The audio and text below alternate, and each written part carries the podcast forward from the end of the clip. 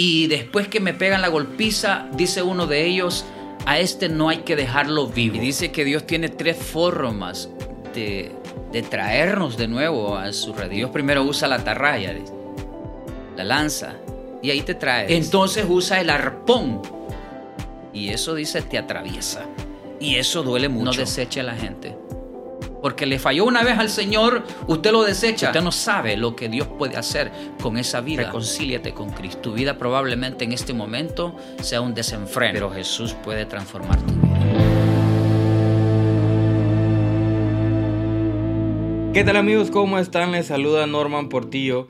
Bienvenidos a su podcast Identifícate, donde encontrarán testimonio de las cosas grandes que Dios ha hecho en la vida de personas como usted, como yo, con las cuales estoy seguro se podrán sentir identificados y sabrán y podrán tener esa certeza que para Dios no hay nada imposible. Les invito a compartan y se suscriban en todas nuestras redes sociales y plataformas de podcast para que así podamos llegar a más personas. El día de hoy tenemos un invitado muy especial.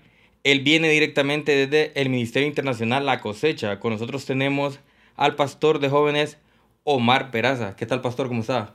Mucho gusto, hermano Norman Portillo. Es un placer conocerle y compartir con usted en este programa tan maravilloso que llega a tanta gente. Gracias, gracias, Pastor, por estar con nosotros.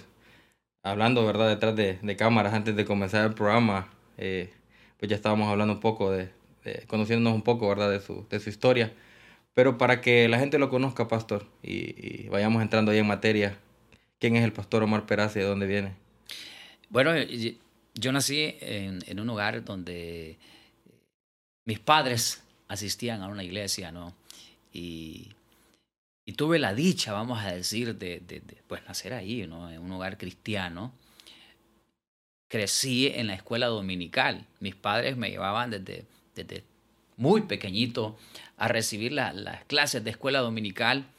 Así que desde muy pequeño eh, fui conociendo ¿no? Los principios y los valores morales y espirituales que tanto se necesitan en este tiempo. Nací en la, ciudad de Santa Rosa de, Copán, aunque no eh, viví en esa ciudad. Es una ciudad muy hermosa, eh, colonial del país. No viví ahí. Eh, crecí hasta la edad de nueve años en, en un municipio que se conoce como el paraíso de Copán. Tierra que fluye leche y miel. Sí. Ahí, ahí, hasta la edad de nueve años le tocó pasar su, su, infancia entonces en el paraíso. Eh, en su momento me dijo que su familia viene de Ocotepeque, eh, pastor. Tiene raíces judías. Sí, el, el, de hecho el apellido Peraza es, sus raíces son, son judías, judíos que vinieron a vivir al Salvador. Y del Salvador, pues ahí hubo una mezcla, ¿no? Luego se trasladaron a, a un lugar que se llama San Marcos de Ocotepeque y ya en el país, pues e, ese apellido viene de ahí, de San Marcos de Ocotepeque. Ahí son, de ahí son nativos mis padres, eh, mis abuelos y mis bisabuelos. Ahí. Qué buen clima, Ocotepeque. Ahí es bien helado el clima. Toda esa zona de Ocotepeque, el Portillo, ahí es bien, bien frío. Es muy fresco, es muy fresco. Eh, lastimosamente, el departamento de Ocotepeque es un departamento, vamos a decirlo de esta manera, olvidado por, por los gobiernos, ¿no? Pero es un lugar muy, muy hermoso, con un clima agradable. Así a, mí, se me dio la oportunidad de estar en la labor. Está cerquita ya ahí para, para llegar a, por, al portillo, y, y, luego sí. Y era muy frío y eso que estaba un poco más abajo todavía. Y es muy bonito la zona, la verdad, muy bonito. Me imagino que se dedican a la agricultura, a todo lo que tiene que ver con el café sí, en esa zona. Sí, es, es una zona productora de, de, café, bastante, bastante, por, como usted ya lo menciona, ¿no? Porque es muy fresco. Así es. Pastor, en la, en la, etapa de la, de la niñez, a mí siempre me gusta entrar, bueno, su historia, ¿verdad? Comienza por la niñez. Y es interesante que a usted le toca nacer en un, en un digámoslo así, en un, en un, en un matrimonio, en una familia muy estable, donde ya estaba la palabra de Dios sembrada. ¿Cómo fue vivir esos primeros nueve años en la palabra de Dios? Que, ¿Cómo sus papás le, le, transmitieron a usted la palabra de Dios?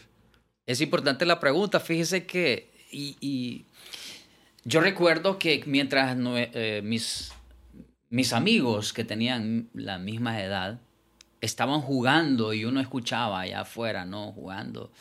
Eh, me acuerdo que había, que jugaban maules, que jugaban trompo. Eh, levando papelote. Papelote y que un juego que, que se conoce acá que es Landa. no sé si usted ha jugado eso, ¿no? Pero Mientras mis amigos estaban ahí jugando, eh, mis padres nos tenían a nosotros, con mis hermanos, reunidos en el altar familiar. Y qué tan importante, ¿no? Porque ahora casi no se practica el altar familiar. Pastor, eh, ahí vamos a entrar. Explíqueme un poco eso del altar familiar porque creo que la gente no, bueno, algunas personas no lo van a entender. Claro, el altar familiar es el padre de familia o los padres reúnen a sus hijos para enseñarles la palabra de Dios, transmitirles principios, valores espirituales. Eso tiene que marcar el corazón de cualquier hijo. Quizás más adelante podrá elegir su propio camino, ¿no? Porque una vez que nosotros crecemos, hermano Norman, una vez que nosotros crecemos, en ocasiones tomamos nuestras propias decisiones, ¿no? Pero, pero la semilla fue sembrada. Y qué tan importante es el altar familiar. Entonces mis padres nos reunían. Y yo recuerdo que decía mi padre, bueno, hoy vamos a leer un pasaje de la escritura y uno a uno, somos cuatro hermanos, van a decirnos qué es lo que ustedes entienden de ese pasaje en la escritura. Así que así lo hacíamos. Y luego él, como el sacerdote de la casa y la familia, él comenzaba a explicarnos ¿no? qué es lo que quería transmitirnos Dios a través de esa palabra. Orábamos, orábamos juntos. Y créame que eso estableció vínculos maravillosos entre nosotros como hermanos. Ahora ya crecimos, cada uno tiene su propia familia, pero nos queremos tanto y somos tan unidos que cuando uno se adolece, todos nos adolecemos. Cuando uno se goza, todos nos gozamos. Y hoy, pues, para la gracia y, la misericordia del Señor, todos estamos encarrilados en, el propósito de Dios. Amén, amén. Pastor, ¿usted cree que ahorita en pleno siglo XXI eh, se practica el altar todavía, pastor? Buena pregunta esa. Sí. Mire, este, hay que decirlo. Y por eso hoy es un desafío a todos los padres, sacerdotes de casa. Volvamos, volvamos al altar familiar. Porque yo no digo que de repente no haya uno u otro padre que lo practique. Pero si hacemos una estadística nos daremos cuenta, hermano Norman, que es, es bien bajo el porcentaje de padres de familia que toman la responsabilidad o tomamos, vamos a hablarlo en general, tomamos la responsabilidad de sentarnos con nuestros hijos para conversar temas de, la palabra del Señor, que, es, que al final es lo que, es lo que trae valor a la vida, ¿no? Ahí encontramos nosotros principios maravillosos como el, el, amar a la gente, el respetar, ¿no? El honrar, el ser fiel. Entonces necesitamos volver a esa práctica yo se lo puedo decir con categoría, con, con plena convicción que eso, más que muchas cosas, marcaron nuestro corazón como hijos, el altar familiar. Hoy, hermano Norman, no, usted no me va a dejar mentir, pero hoy, por ejemplo, el padre está con un teléfono en un lugar de su casa, los hijos están en la habitación, encerrados en su propio mundo con la tecnología. Y, y, bueno, la mamá quizás por otro lado. No hay ese tiempo de vivencia como familia. Creo que la tecnología, si bien es cierto, es una herramienta poderosa porque hoy lo estamos usando para bien. Así es. Pero también nos viene a aplastar muchas veces. Entonces yo quiero en este momento decirle a los padres de familia, volvamos al altar familiar, practiquemos el altar familiar, porque tú quizás en este momento no te estarás dando cuenta de qué tan provechoso será para tus hijos en un futuro muy cercano. Así es, pastor. Creo que también el, el afán de cada día, ¿no? De tener que hacer esto, lo otro, también a veces nos desvía como, como padres, como hijos del objetivo, ¿verdad? De, que ese, eh, escudriñar la palabra de Dios, crecer en la palabra de Dios para estar bien sembrados como árboles junto a ríos de agua viva para a la hora que vengan las pruebas.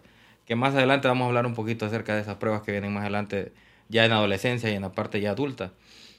En ese proceso de los nueve años, eh, pastor, usted crece en su casa, crece en la escuela dominical, recibe esa semilla de parte de, Dios, ¿verdad? A través de su palabra. Eh, ¿Sus padres qué, papel jugaban dentro de la iglesia donde asistía, pastor? ¿Servían? ¿Qué, hacían ellos dentro de la, de la, iglesia? Para ese entonces, mis padres eh, servían como líderes en la congregación mi papá y mi mamá, este, en un principio eh, nacieron en la iglesia Amigos, así se llama la denominación, Iglesia Amigo. Pero ellos tienen que trasladarse del lugar que le mencioné, el paraíso de Copán. Mi papá tiene que trasladarse a una comunidad cerca del Progreso y Oro, los campos bananeros. Eh, viene a trabajar en ese entonces con una compañía bananera que se llama la Taylor Railroad Company.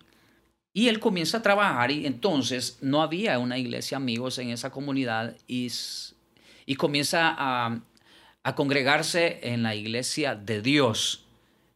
Y igual, sirviendo ahí, en el liderazgo. Eh, mi papá es, es un maestro de la palabra.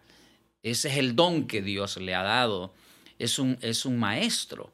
Y él estaba ahí en el proceso formativo de, de, la iglesia, junto al pastor. Estaba en la parte del discipulado, él como maestro, en el Como maestro, correcto. Y mi madre servía con las damas en ese tiempo, ¿no? Entonces ellos siempre estuvieron involucrados en el servicio a Dios en la iglesia. Y recuerdo de igual manera que en mi casa, en aquel tiempo, se hacían cultos allá una vez a la semana Ahora nosotros trabajamos con lo que se llama grupos familiares, pero en aquel entonces es que la iglesia hacía cultos fuera del templo y buscaba casas donde poder hacer. Bueno, en mi casa se hacía mucho, una vez a la semana o dos veces a la semana hacían un culto en mi casa. Y a nosotros como estábamos en ese tiempo pequeño, pues nos exigían que nosotros debíamos estar ahí. Y muchos que hoy me van a tener la oportunidad de escuchar el, eh, pues sabrán que quizás tienen 9, 12, 13, 14, 15 años y ellos, ellos no quieren estar en la iglesia, ellos quieren estar con sus amigos jugando fútbol, eh, eh, qué sé yo, ¿no? Haciendo otro tipo de actividades. Lo menos que quieren es estar en la iglesia, ¿no? Justamente esa pregunta le, iba a hacer ahorita que se me venía al, pensamiento. O sea, el papá, el papá, ¿qué papel debe de jugar a la hora de, no, de, de, de demostrar su autoridad con su hijo? Porque se ha, se ha sacado una teoría en el siglo XXI que el papá tiene que ser el amigo, que tiene que ser el hermano, y sea como sea, el papá es una autoridad en la casa.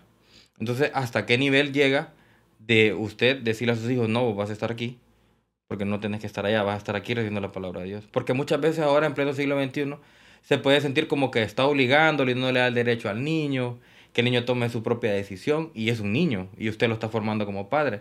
Entonces, ¿hasta dónde llega su responsabilidad como padre? De enseñarle a ese niño que debe de estar en la reunión o que debe estar prestando atención. Porque pasa en las iglesias, lo que se está hablando ahorita, y en todos lados. El niño quiere estar jugando pelota, no quiere estar en la iglesia. El niño no quiere estar en la escuela dominical, sino que quiere andar corriendo en la parte de afuera, etcétera, etcétera. Entonces, ¿hasta qué nivel llega la responsabilidad como padre de, de, de, de acuerdo a la palabra de Dios, verdad? Eh, de, de su autoridad sobre su hijo. Yo entiendo que el abuso que ha existido, ¿no? En cuanto a el afán de querer formar buenos hijos. Claro. A veces lo que se hizo fue que se, se maltrató, se dañó el sentimiento de un, de un niño. Eh, tal vez eh, no se castigó, no se disciplinó, sino que se, se maltrató, se castigó. Entonces, yo creo que, que, como padres de familia, nosotros siempre debemos estar vigilantes de nuestros hijos. Siempre nosotros tenemos que ejercer nuestra autoridad como padres. Pero yo le digo algo, mire, mire hermano Norman, el problema es que nuestros, nuestros muchachos hoy o nuestros niños hoy crecen en hogares disfuncionales. O solamente con la mamá o solamente con el papá. Y en el peor de los casos, con una persona desconocida, un tío, un primo, la abuela. Cierto.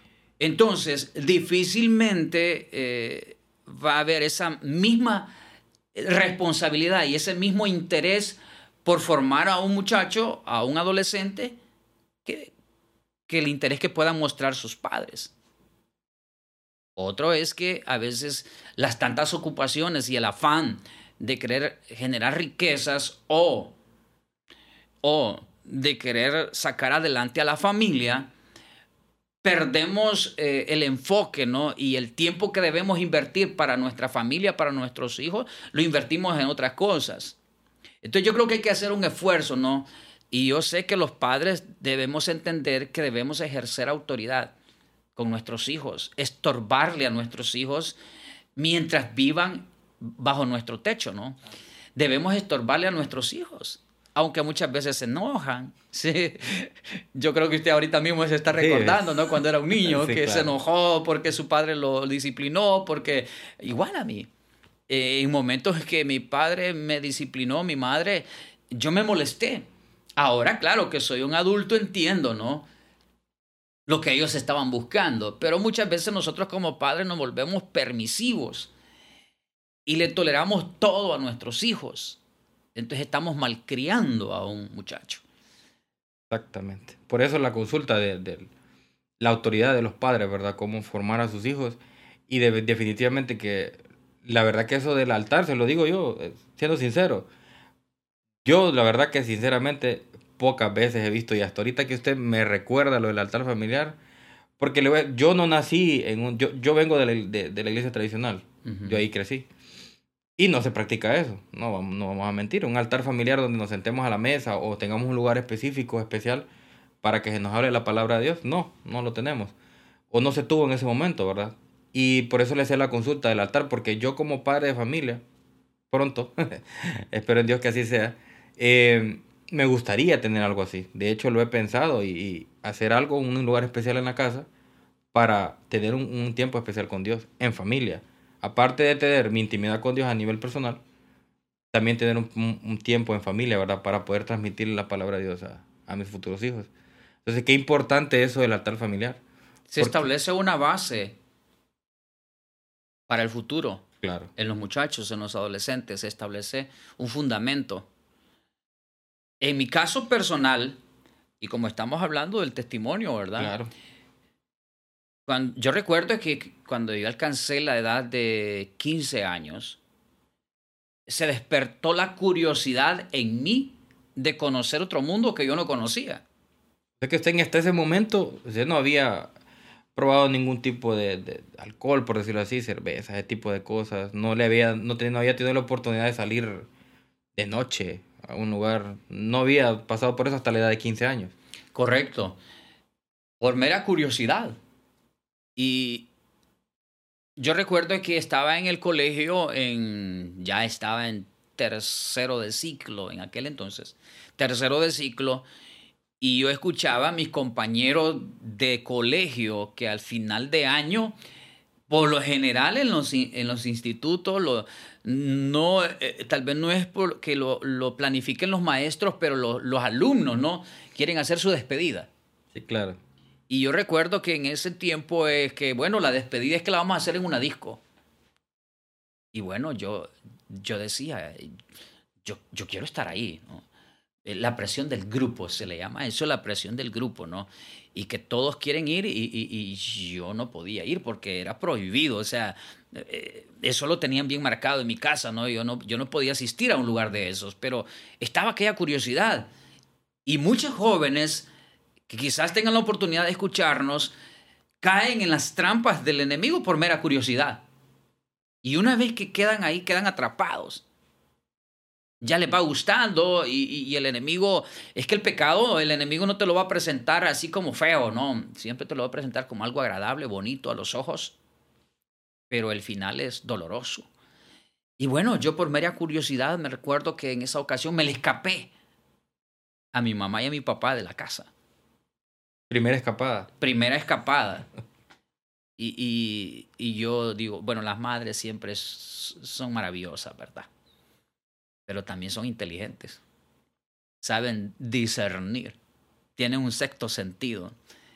Y, yo me fui y, me escapé. Llegué en la madrugada, pero mi madre supo. Y me dijo, anoche no dormiste en casa. ¿dónde estuviste? Yo tenía un poco más de confianza con mi madre y yo le dije dónde había estado. Me dijo, si tu papá se da cuenta, te va a castigar. Yo le dije, bueno, asumo el reto, asumo mi responsabilidad. Y a partir de ese momento, eh, yo se generó más curiosidad. Yo quería conocer más acerca de un mundo que yo no conocía, porque yo había crecido solamente dentro de la iglesia. Ese era mi mundo, eso era lo que yo conocía, ¿no? Abrió esa, esa puertecita y empezó a, experimentar cosas nuevas, pastor. Y después de esa, de esa situación, ¿qué otras cosas eh, pasan a su alrededor, pastor? ¿Qué cosas más empieza a experimentar en esa edad de la, de la adolescencia? Ya vemos la adolescencia ya llegando prácticamente de la adultez, adolescencia, adultez, esa, esa parte. Recuerdo que este, una vez que salgo del ciclo, el tercer año del ciclo, pues yo quería eh, aprender una carrera técnica y me gustaba mucho la mecánica. Así que mi papá dice, bueno, vamos a, a llevarte a, había un taller de la tela Royal Company, que era donde se le daba el mantenimiento a los tractores agrícolas que se usaban en las fincas bananeras y a los vehículos de los ejecutivos de la Tela Railroad Company. Ahí se les daban el mantenimiento a toda esa maquinaria. Entonces yo fui ahí para, para aprender esa carrera técnica. Y ahí recuerdo igual en un mes de diciembre que, que hicieron un asado y había bebida alcohólica, bebidas embriagantes. Igual, ahí yo recuerdo que, que, por curiosidad yo quise probar y, y bueno, yo recuerdo que fue la primera vez que yo me llevé un, una, cerveza a mi boca.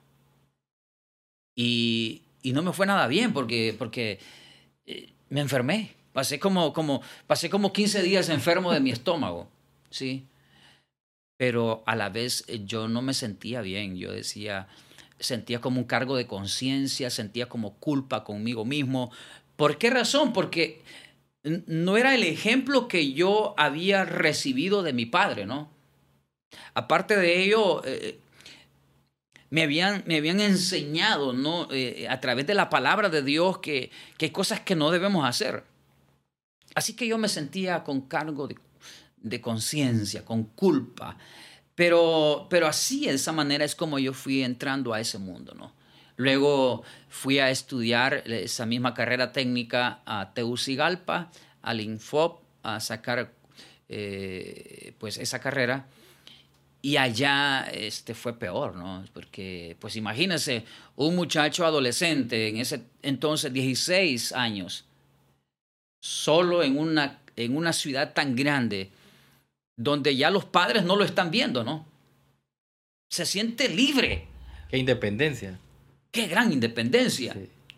Y entonces eh, empecé a entrar más a ese mundo, entrar más a ese mundo, olvidándome de lo que un día se me sembró en el corazón, dejando de lado los principios y valores morales que había recibido en mi casa. ¿Cuánto tiempo le llevó, pastor, esa etapa de haber abierto esa puerta y desviarse del, del camino? Pasaron eh, creo que aproximadamente unos nueve años. Estando eh, extraviado del camino del Señor, me enamoro. Y, conocí a la que ahora es mi esposa y con la que tenemos tres hijas. Pero los dos no, no estábamos caminando con Dios estábamos en el mundo, digamos, así se le conoce a una persona que no está en el camino del Señor y, conozco a mi esposa, eh, nos hacemos novios. Ella también había venido a la ciudad de San Pedro Sula para estudiar. Ella es nativa de Catacamas, Olancho. Este, la gente, la gente hace mucho, mucho, muchos chistes, ¿no? De, de, ese lugar, Olancho dice tierra ancha para entrar y angosta para salir. Pero la gente es maravillosa, ¿no? Y entonces conozco a mi esposa, ella vino, vino a estudiar aquí a San Pedro Sula, estaba estudiando, ahí nos conocimos, nos hicimos novios.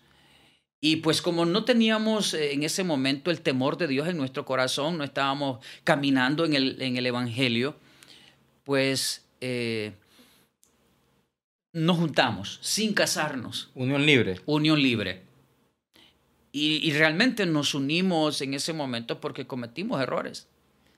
Como dicen, eh, por el bien de los tres, ¿no? Imagínese una persona sin temor de Dios, este, pues surgió de esa forma, ¿no? Pero resultó algo bien interesante porque yo creo que en, el, en la misericordia de Dios, eh, Dios va usando cualquier medio y circunstancia para atraernos a su radil nuevamente.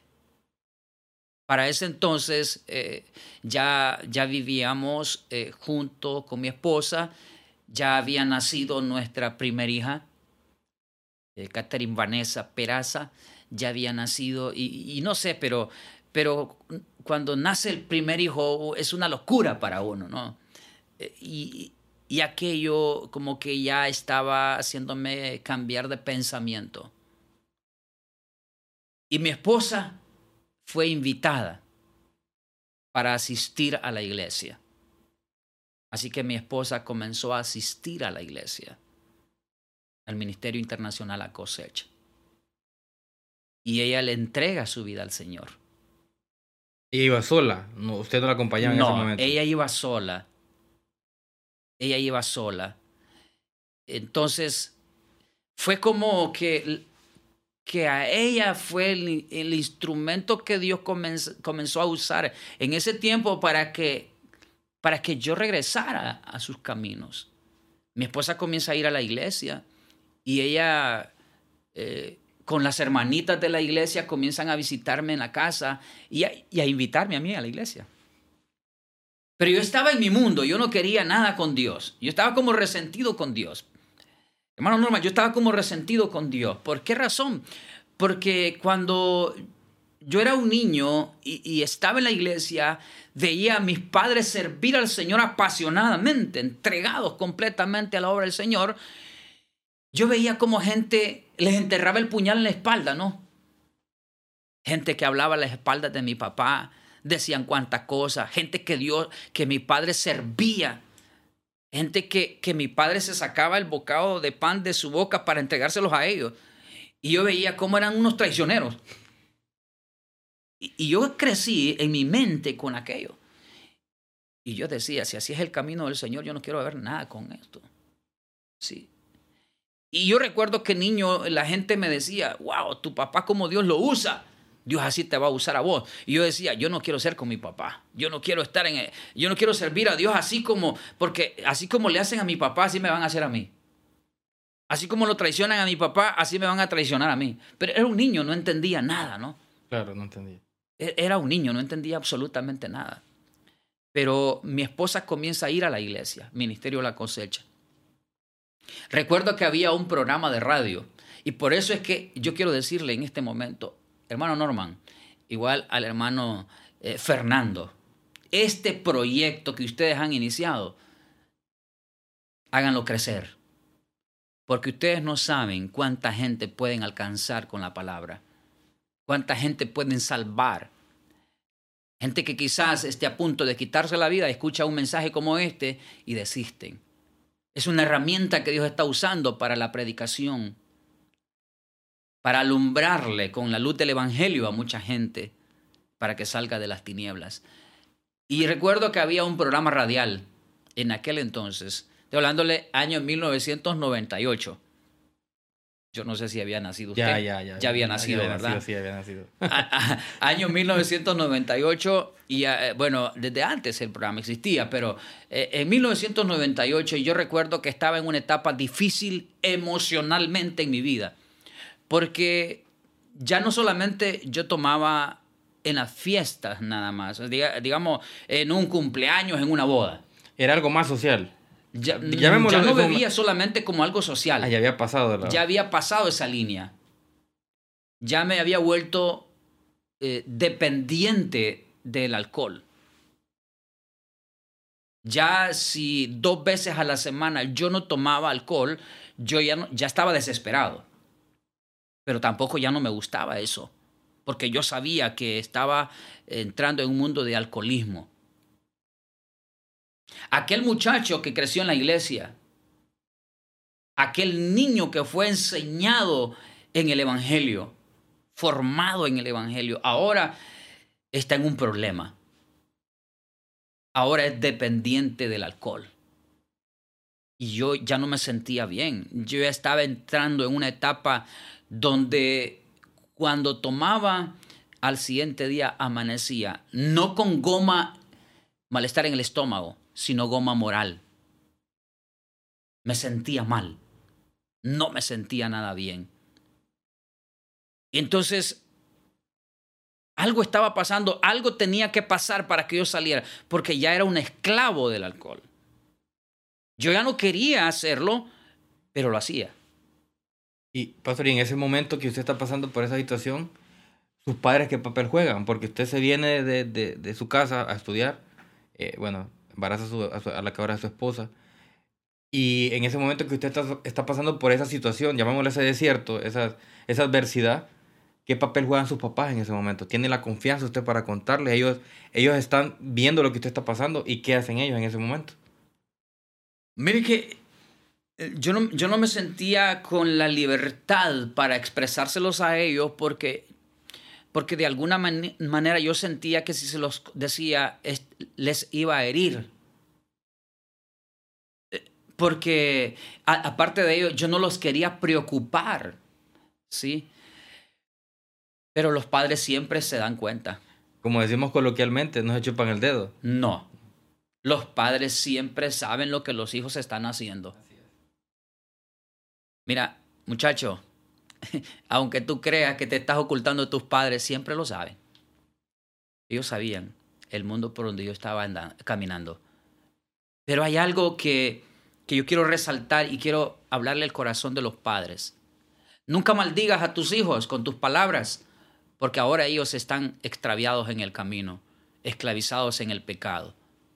No los maldigas con tus palabras. La pregunta que usted me hacía, Norman, qué, papel jugaban mis padres en ese tiempo? Bueno, yo recuerdo que cada vez que teníamos la oportunidad de reunirnos en familia, y donde estaban mis padres, mis hermanos y mi esposa, y en ese entonces ya mi hija, recuerdo que mi papá y mi mamá siempre me decían, hijo, sabemos que el camino por donde estás no es el mejor camino, pero sabemos que Dios tiene propósito contigo.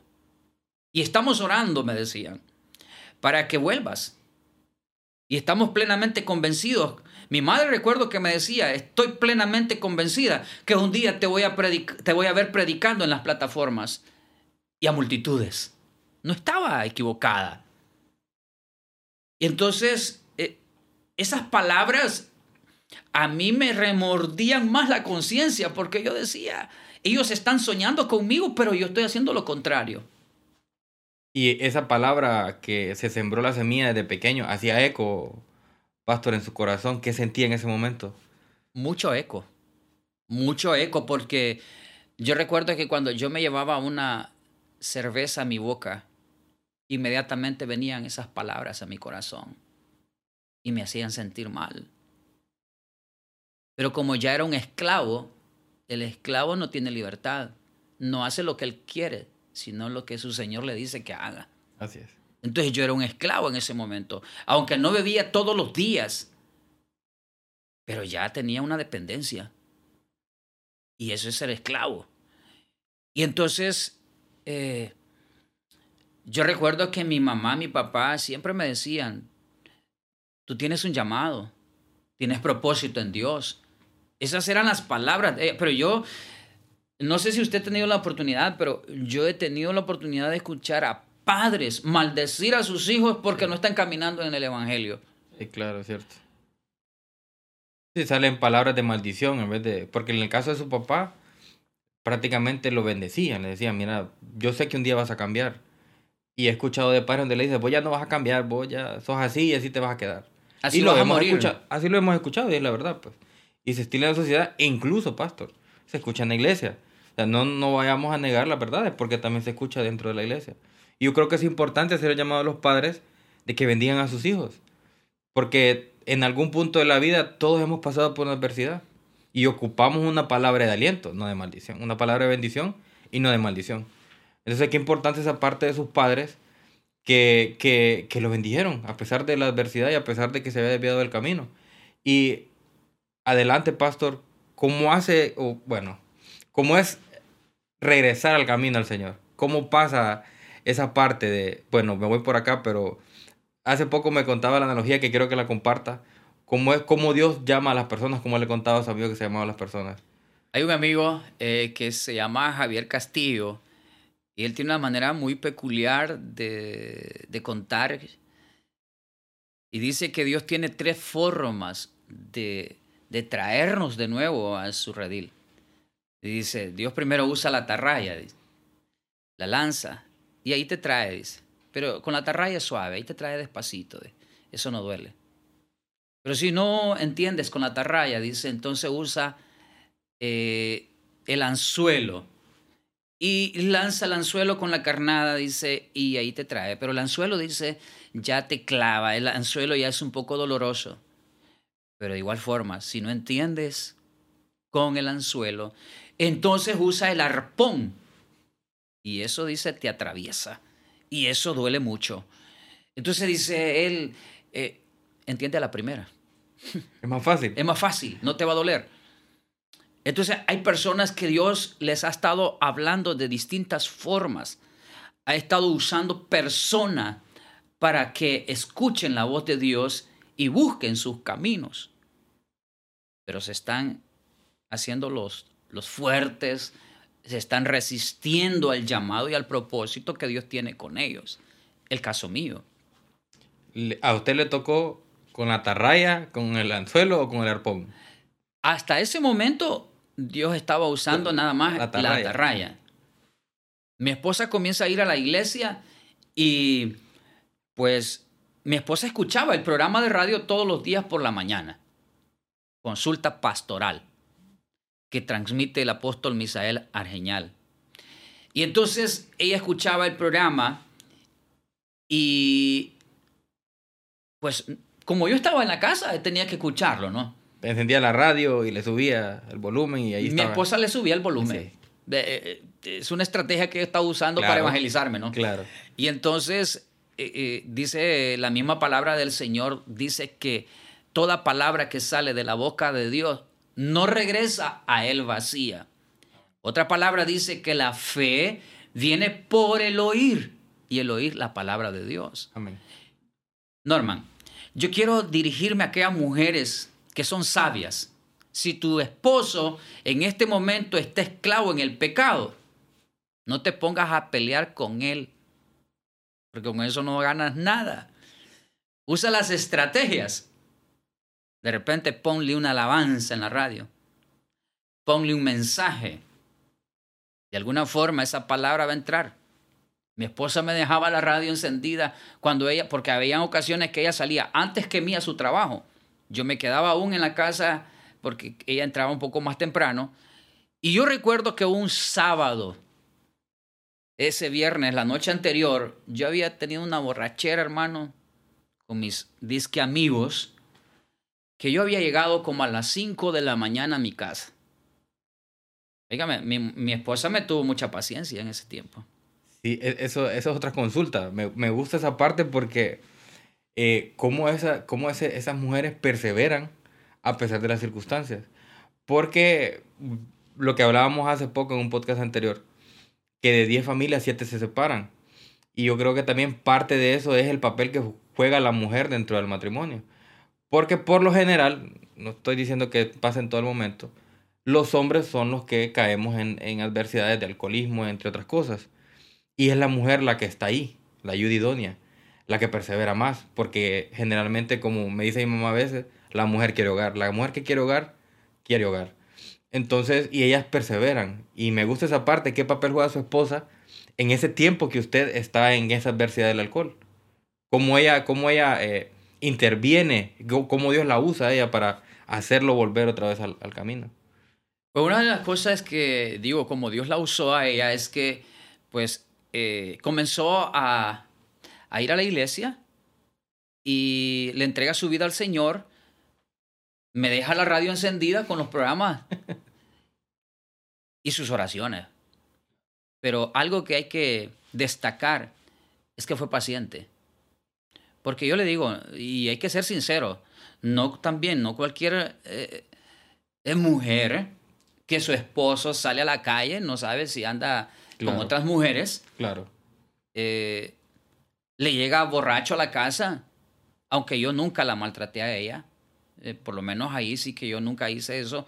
Nunca la maltraté a ella físicamente ni verbalmente.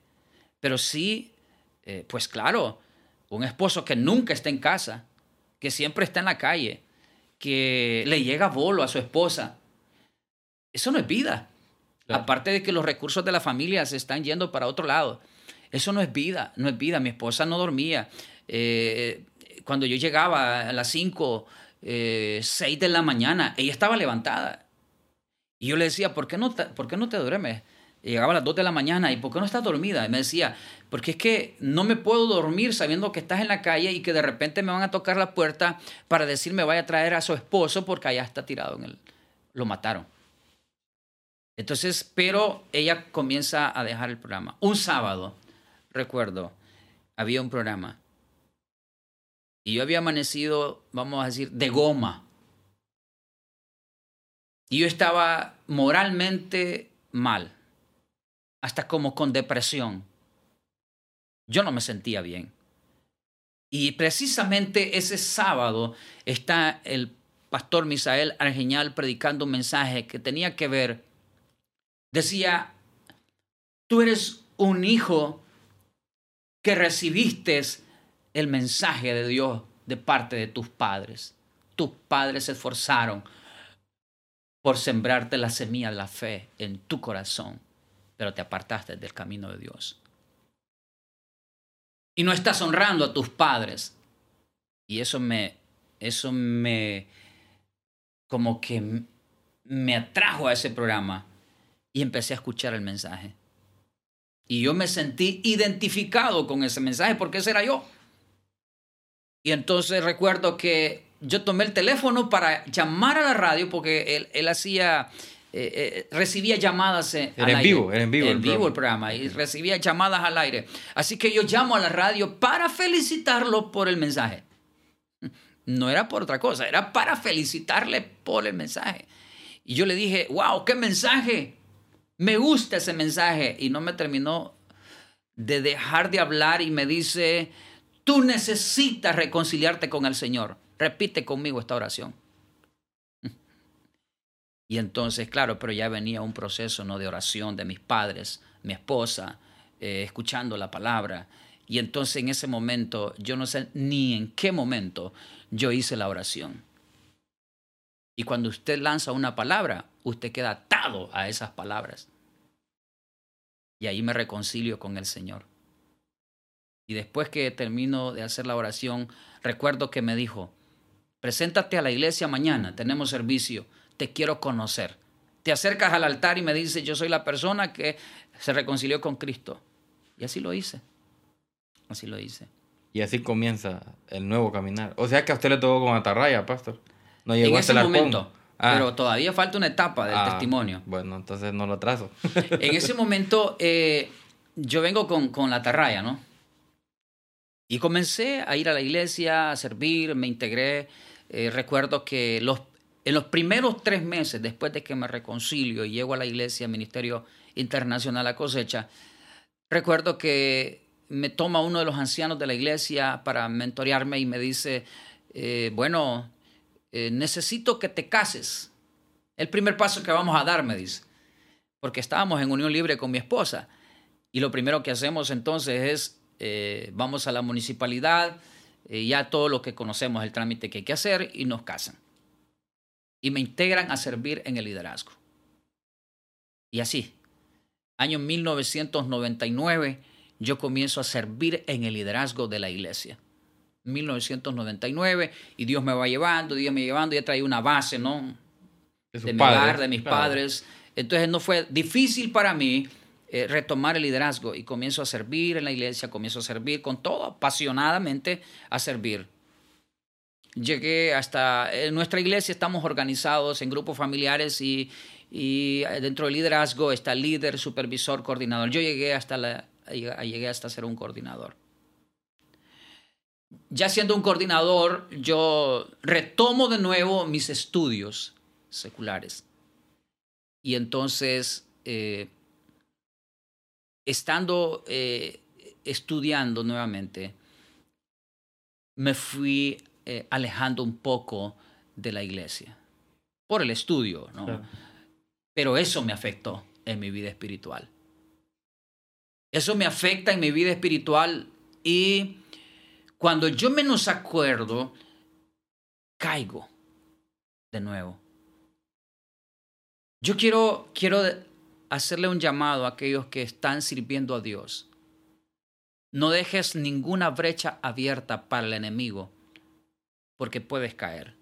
Y esas caídas son muy dolorosas, son muy, muy tristes. No dejes puertas abiertas al enemigo. Cierra toda puerta. Y yo recuerdo que yo dejé de asistir a la iglesia por el tema del estudio.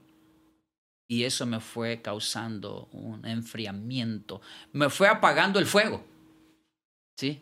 Me fue apagando el fuego. Y en un abrir y cerrar de ojos, yo estoy nuevamente en el camino de donde Dios me había sacado. Yo recuerdo que esa primera noche que yo me fui para una fiesta, yo recuerdo que después que regresé, yo no paré de llorar toda la noche de arrepentimiento por lo que había hecho.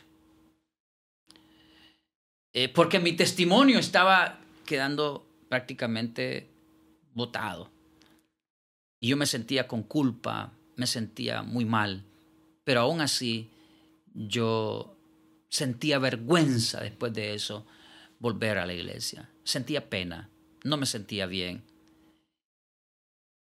Y recuerdo que llegaba gente de la iglesia para, para decirme, Omar, tienes que volver. Omar, eh, vuelve, el Señor tiene misericordia, el Señor te ama, vuelve. Pero yo no quería, yo me sentía mal. Sentía que había defraudado primero a mis pastores, había defraudado a mi familia y había defraudado a la iglesia. Entonces yo, yo me sentía mal, yo no quería regresar. Pasé más o menos como unos tres años así, que no quería ir a la iglesia. Ya no quizás en el mismo camino que de donde Dios me había sacado, pero, pero no estaba en la iglesia. Había abandonado el liderazgo, había abandonado la obra del Señor, el servicio en la obra de Dios.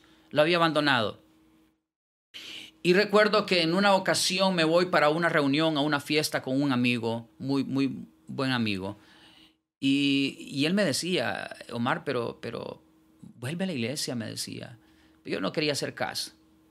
Recuerdo que una semana antes de esa fiesta, recuerdo que un compañero, ex compañero de trabajo, me dice, Omar, quiero, quiero decirte algo. Me dice, yo soy muy poco para los sueños, pero mira, me dice, yo estaba soñando con vos. Y me dice, yo recuerdo en el sueño te veía que estabas en peligro, estabas que ibas a caer de un abismo, te quedaste quintado de un árbol, pero abajo del abismo eh, estaban muchas serpientes esperándote que tú cayeras para, para hacerte daño. No sé qué es lo que quiere decir ese sueño, me dice, pero yo lo que veía es que estás en peligro, me dijo. Yo lo que veo es que estás en peligro de muerte. Entonces yo le dije, ah, fue un sueño nada más.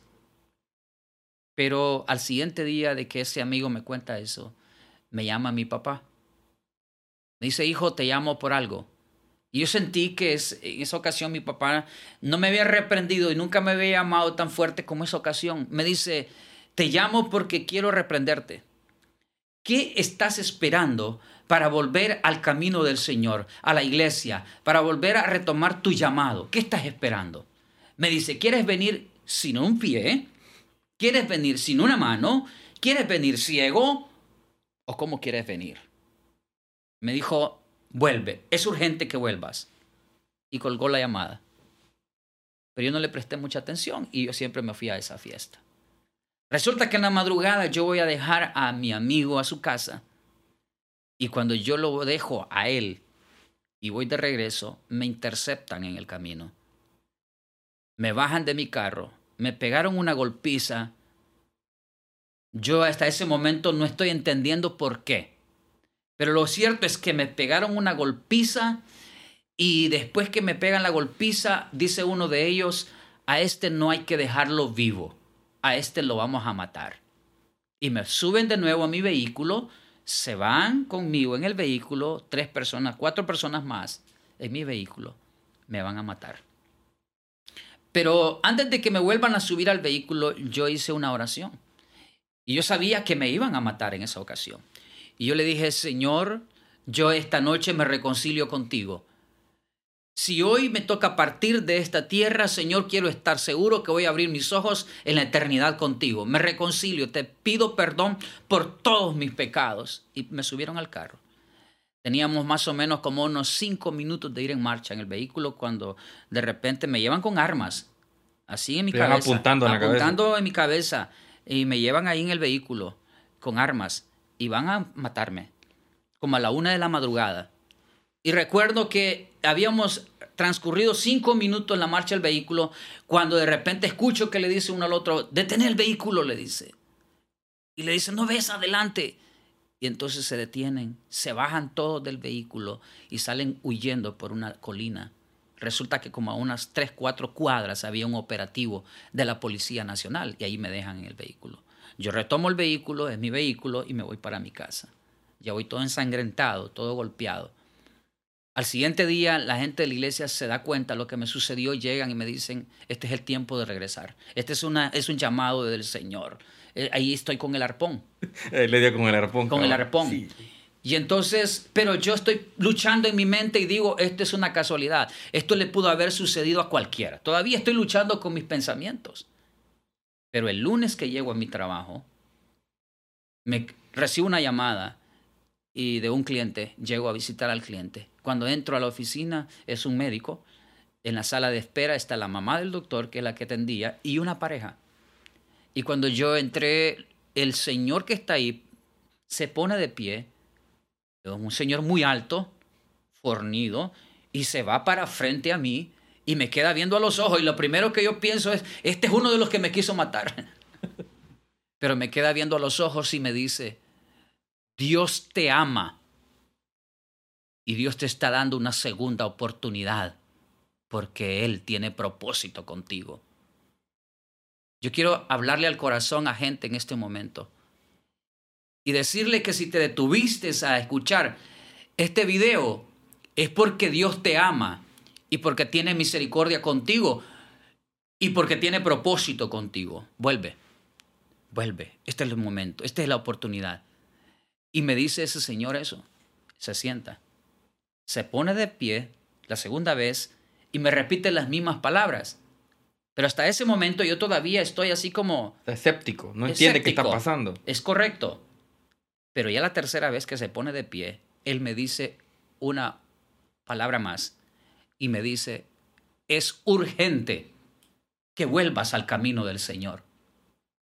Es un SOS. Entonces cuando él me dice eso, yo sentí que el pelo se me engrifó. Lo que le dijo su papá también en la llamada. Correcto. Es urgente. Es correcto. Y yo sentí que el pelo se me engrifó. Yo sentí que algo estaba sucediendo en ese momento de parte de Dios.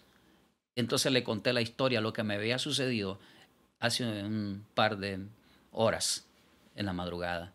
Se levanta la esposa de él y me dice, me dice, nosotros teníamos una palabra para alguien en esta nación y no podíamos irnos sin soltar, sin liberar esa palabra. Me dice esa palabra, estoy segura, dice ella, que era para usted. Es urgente, vuelva a la iglesia. La mamá del doctor está sorprendida con abierta y me dice, Omarcito, hágale caso a esa gente, por el amor de Dios. Hágale caso a esa gente. Son misioneros, me dice, y mañana regresan a Estados Unidos. Por favor, salgo de la oficina del doctor, llamo a un amigo que me había invitado a un retiro peniel, a un retiro espiritual. Yo le había dicho que sí, una semana antes me había invitado. Yo le había dicho que sí con el pensamiento que, cuando se acercara la fecha, yo le iba a decir que no podía. Esa es clásica. ¿Sí o no? Esa es clásica. Pero en esa ocasión tomo el teléfono y le digo, mira, eh, ¿cuándo es el retiro? Me dice, es el viernes. Estábamos en lunes. Es el viernes. Y le digo, ¿cómo me inscribo? ¿Dónde pago? No, pues si a las buenas hay que cooperar, ¿no? Sí, claro. Entonces le digo, ¿cómo? Me dice, no, me dice, no se preocupe, usted ya está inscrito y su retiro está pagado. Entonces yo regreso así al camino otra vez. Y a partir de ahí, de ese momento, Dios es tan misericordioso. Yo sentía que Dios ya no me iba a usar de la forma como Dios me estaba usando, porque yo sentía que había defraudado y que había deshonrado a Dios. Y sí bien es cierto, pero los dones son irrevocables y el llamado es irrevocable. Y así que entonces Dios comienza a encender esa pasión y ese fuego en mi corazón. Así que nuevamente retomo el liderazgo en la iglesia. Una de las cosas que yo quiero hablarle a los ministros del Evangelio, no deseche a la gente. Porque le falló una vez al Señor, usted lo desecha. Si esa persona se levanta de nuevo y busca el camino del Señor, abrácelo, restáurelo y dele confianza. Porque usted no sabe lo que Dios puede hacer con esa vida Usted no sabe lo que Dios puede hacer con esa vida. Así que si hay algo que yo tengo que valorar y destacar de mi pastor, es que no desechó mi vida, sino que me brindó nuevamente la oportunidad. Y yo me sentía, decía, Dios ya no me va a usar. Yo estaba luchando con eso. Eso es, eso es una acusación del enemigo, porque no quiere que tú te levantes esa es una acusación de las tinieblas para que tú no te levantes, que sientes siempre ese grado de culpa. Si Dios ya te perdonó, entonces permite que Dios te restaure y te levante de nuevo. Amén, amén. Ahora entonces, en la actualidad, ya está como pastor de jóvenes del Ministerio Internacional de la Cosecha.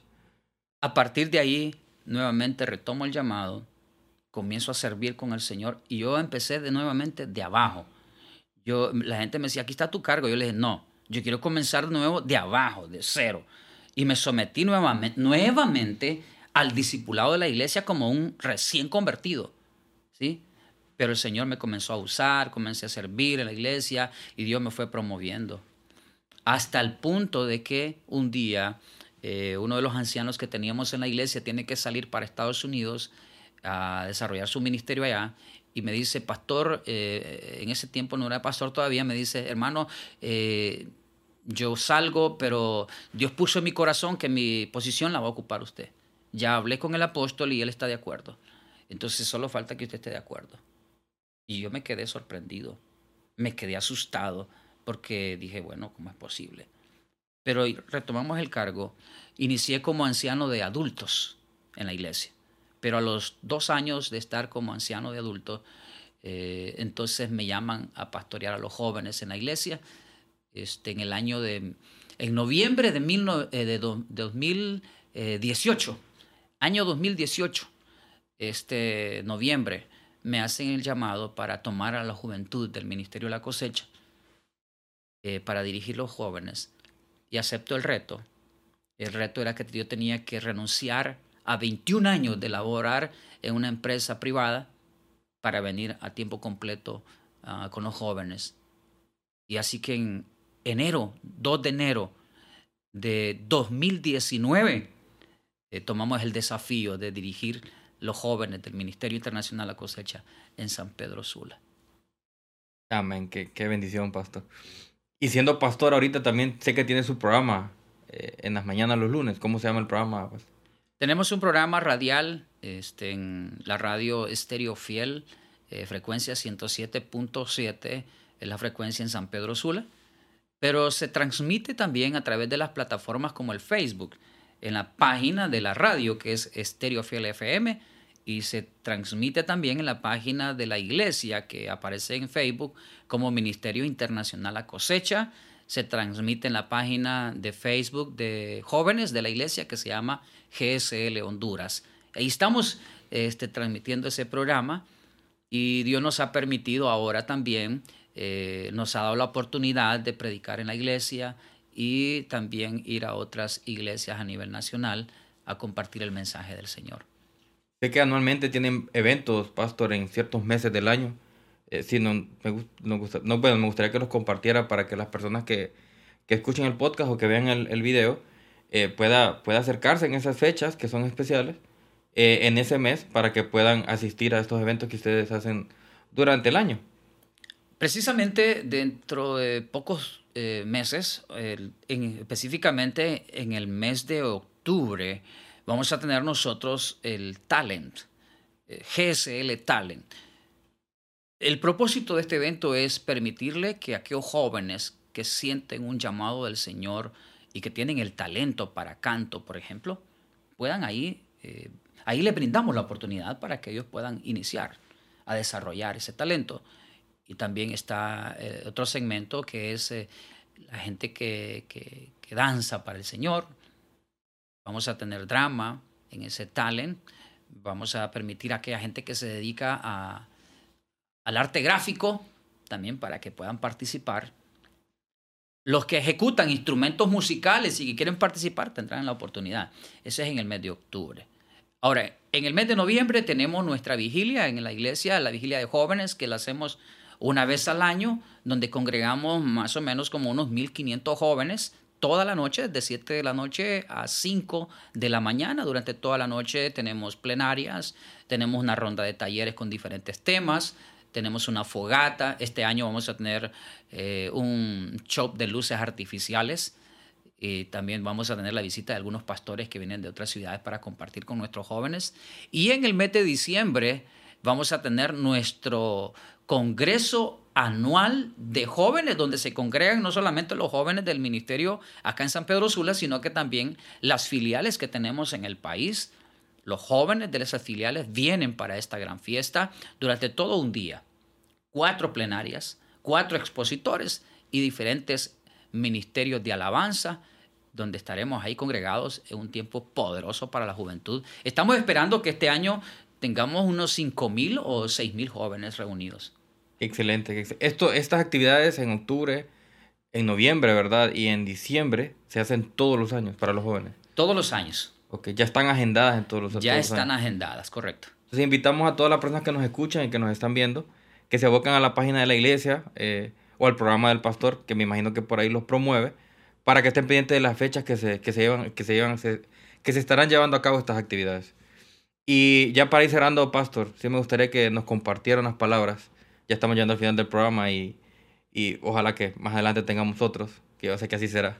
Eh, que nos comparte unas palabras para las personas que nos están escuchando y que nos están viendo a través de plataformas de podcast, a través de, de las plataformas digitales. Eh, una palabra, ya sea a jóvenes, ya sea a los ministros o a, a, a, la familia. Una palabra que el Señor haya puesto en su corazón y que quiera transmitírsela a ellos. Gracias, hermano Norman y, y Fernando por abrir este espacio. Gracias. Quiero hablar al corazón de ustedes. Quiero dirigirme a los jóvenes en este momento. Hay una historia en la palabra que, a mí me ha estado hablando al corazón en este, en este tiempo. Y es la historia que, cuenta el apóstol Juan eh, sobre eh, Lázaro, al que murió, pero que el Señor Jesús resucitó. Hay jóvenes que tendrán la oportunidad de escucharnos y que han perdido toda esperanza. Creen que para ustedes no hay nada bueno. Padres de familia que tendrán la oportunidad de escuchar, que perdieron toda esperanza con sus hijos, porque ahora mismo a lo mejor están muertos espiritualmente, están esclavizados en muchas cosas. Pero quiero hablarte lo que dice ahí el capítulo 11 del libro de Juan, donde nos narra la historia cuando el Señor llega a una casa, la casa de Lázaro, de Marta y María. Resulta que Lázaro enfermó y murió. Entonces esa casa estaba pasando un proceso de luto, de dolor, de sufrimiento. Pero llegó Jesús. Y dice que cuando Jesús llega, ya Lázaro estaba en la tumba. Es decir, ya no había esperanza. Humanamente hablando, ya no había esperanza, pero llegó Jesús. Y eso es lo que nosotros necesitamos, es abrir las puertas de nuestro corazón y de nuestra casa para que Jesús entre. Porque si ahí hay luto, ahí hay dolor, ahí hay desesperanza, si Jesús entra a ese lugar, entonces se produce la vida. se genera esperanza y se produce transformación. Y llegó Jesús. Usted se imagina la escena, gente llorando, gente sin esperanza, pero llegó Jesús. Y lo primero que Jesús pide cuando llega, antes de hablarle al que estaba en la tumba, al que estaba muerto, lo primero que Jesús pide es que quiten la piedra. Y les dice, quitad la piedra. Marta le dice, Señor, ¿cómo es posible si hace cuatro días mi hermano murió? Ya lleve. Lo que le está describiendo es que ya no hay nada más que hacer. Tú joven que me estás escuchando, crees que con tu vida ya no hay nada que hacer porque eso es lo que te han estado diciendo. Eso es lo que ha marcado tu corazón, la vida que has llevado. Eh, quizás no ha sido la mejor vida. Y si le añadimos a eso las palabras que te han estado lanzando, palabras de maldición, te han hecho creer que ya no hay nada más que hacer. Lázaro tenía cuatro días de muerto. ¿Por qué no apareció el Señor al primero, al segundo al tercer día? Los judíos tenían una creencia que cuando una persona moría, al tercer día, primero, segundo o al tercer día, el alma andaba rondando por ahí, en algún lado, y el alma podía regresar al cuerpo y la persona resucitar. Por eso Jesús llega al cuarto día. Para que no quedara ninguna duda en nadie de que Él es capaz de resucitar a los muertos, de hacer milagros, proezas y maravillas, tu vida probablemente en este momento sea un desenfreno. Todo el mundo no te, no te da nada bueno, no te dice, te dice todo lo contrario, que vas a terminar mal. Pero Jesús puede transformar tu vida. Puede sacarte de la tumba, de la muerte misma espiritual y darte vida eterna. Y Jesús Después que quitaron la piedra, lanza la palabra y dice, Lázaro, ven fuera. Lázaro sale de entre los muertos, es resucitado, pero aún necesitaba algo más. Venía envuelto en un sudario, no podía ver con una venda en sus ojos. Y Jesús dice, quitadle, desatadle y dejadle ir. Si el Señor te da la oportunidad, te está hablando al corazón para que abras tu corazón a Él, si Él entra a tu corazón, si Él te resucita, te resucita entre los muertos espirituales, también te pido, entra a un proceso formativo de discipulado, porque eso te quita la venda espiritual. Las ataduras que traes del pasado, las ataduras que traes del pasado son rotas cuando entras a un proceso formativo de discipulado. Y te y te, y te forman y te hacen madurar espiritualmente y te capacitan para cumplir el propósito para el cual Dios te llamó. Así que yo te puedo decir en este momento, joven, adulto, padre de familia, aún hay esperanza de vida en Jesús. Abre tu corazón. Quiero hacer una oración. Oremos, pastor. Quiero hacerte un llamado. Reconcíliate con Cristo entrégale tu corazón al Señor. Haz esta oración conmigo. Dilo, Señor Jesús, al escuchar este mensaje, te pido perdón por mis pecados. Hoy te recibo como el Señor y Salvador de mi vida. Perdóname de todos mis pecados y sálvame. Gracias, Señor. Amén y amén. Si hiciste esta oración, busca una congregación, una iglesia donde te hablen de Jesucristo Amén, amén y amén, pastor. Qué, qué bendición, la verdad, el, mensaje que nos dio ahorita, muy poderoso. Eh, le damos gracias, pastor, por estar con nosotros. Gracias por haber atendido nuestro llamado. Eh, en efecto, sabemos que está bastante ocupado con sus actividades diarias como pastor de jóvenes, con el programa que tiene en Estero Fiel. Y estamos muy agradecidos de tenerlo aquí. Damos gracias a Dios por su vida y por su familia. Igual, amigos, les agradecemos a todos por quedarse hasta el final. No se les olvide compartir en todas nuestras redes sociales y plataformas de podcast y recuerden que lo que para el hombre es imposible, para Dios todo le es posible. Los esperamos en un próximo episodio.